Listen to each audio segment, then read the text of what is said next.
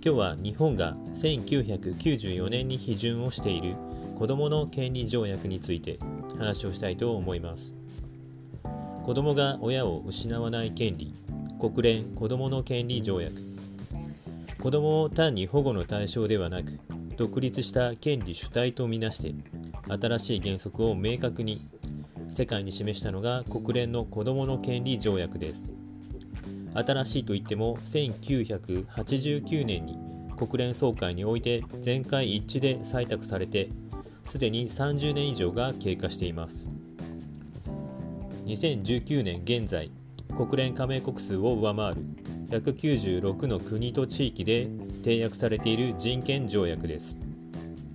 日本もこの条約を批准しています。批准した1994年から数えるともう四半世紀以上が経過しています。この条約の重要なポイントは親が子供を所有するのではなく子供が親を失わない権利を持つという発想の転換にあります。この条約によれば子供は自分の父と母をきちんと知り父母に養育される権利7条1項を持っています。そして父母から切り離されない権利。9条1項そして一緒に暮らせない場合でも親と交流して関係が保たれる権利。9条3項を持っています。また自分の人生に影響を及ぼす大事なことについて自分の意見を表明する権利。12条を持っています。そして子どもの最善の利益に反しない限りこうした権利を保障するのが国の役割であるとこの条約は明言しています。親の離婚や再婚によって子どもの権利が損なわれないような社会を作ることが国家の責務とされているのです。親の離婚再婚のために子どもが親の一方から養育されなくなり交流もなくなりさらにはその親のことを何も知らないような状況さらに子どもの意見を聞かれずに離婚や再婚が簡単に成立してしまう状況が放置されているとしたらこの条約に反していることになります。条約を締結した国にはそうならないように制度を整備点検する責任があります。日本はこの責任をしっかりと果たせているのでしょうか。この先に触れた2011年の民法766条改正で協議離婚をする両親は面会交流と養育費の分担についてこの利益を最も優先して考慮しなければならないと初めて法律に明記されたことは日本における遅ればせながらの前進でした。この民法改正の際には一連の付帯決議がなされました。その一つの項目として親権制度と協議離婚制度について離婚後の共同親権共同看護の可能性を含めて今後検討することが明記されています。この検討事項が10年後の今も宿題として残されているのです。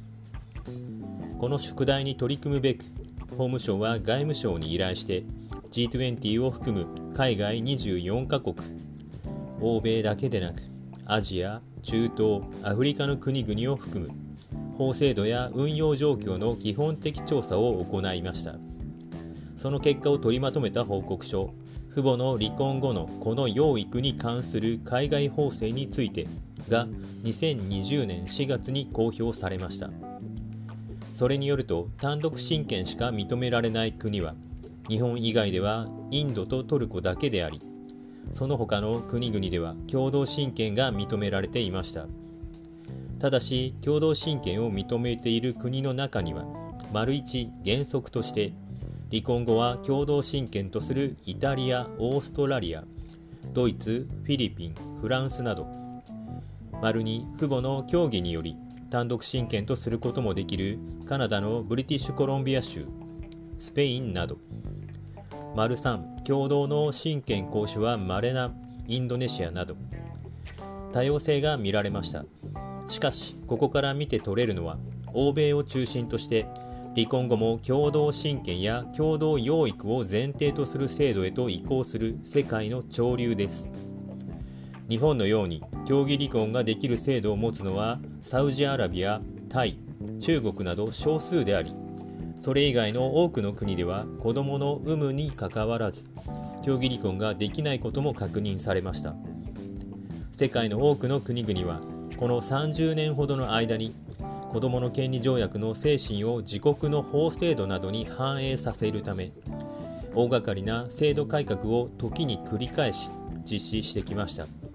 その結果としての各国現行法制度が法務省の調査結果に現れています。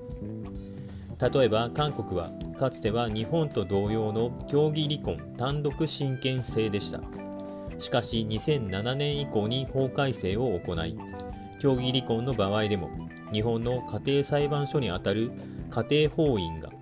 離婚の意思確認離婚ガイダンス相談機会の提供子どもの養育者面会交流養育費についての協議書の提出に関わるようになりました。そして3ヶ月の熟慮期間を経なければ離婚できない制度に変わりました。共同親権の選択も可能です。他の多くの国々でも親が結婚離婚再婚したかどうかに左右されず親子関係が維持されるよう国が保障する法律や方策が生み出され実施され改善されてきました。それに対し日本の法改正などの対応は遅れています。こうした現状を受けて国連子どもの権利委員会は2019年2月条約締結国である日本に対してきちんと解決すべき問題をリストアップして勧告をしています。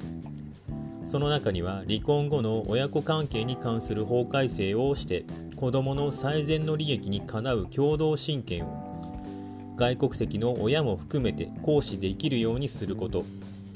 別居親との関係や直接の交流を維持する子どもの権利が定期的に行使できるようにすることが含まれています。また子どもの養育費支払いなどをめぐる家庭内紛争において裁判所命令の法的実効性を強化することも勧告されています。国連子どもの権利委員会は離婚後に親から支援が途絶えるケースがあまりにも多い現状に日本政府が十分な対応をしていないとみなし大変に厳しい評価を下しているのです。さらに2020年7月には欧州連合欧州議会本会議が日本政府に厳しい要請を決議したというニュースも飛び込んできました。EU 加盟国の国籍者と日本人の婚姻関係が解消された場合などに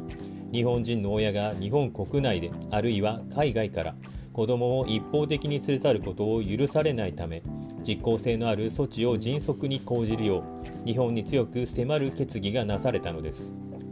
この決議では日本において親によるこの連れ去り事件が多数発生していることから生じる子どもの健康や幸福への影響についての懸念を表明し日本の当局に対して子どもの保護に関する国際法を履行し共同親権を認めるよう法制度の変更を求めています。先ほどの国連の子どもの権利委員会からの勧告の中で外国籍の親も含めてという正し書きがついていたのはこの問題と関連しています。日本は先ほど触れた子どもの権利条約に加えて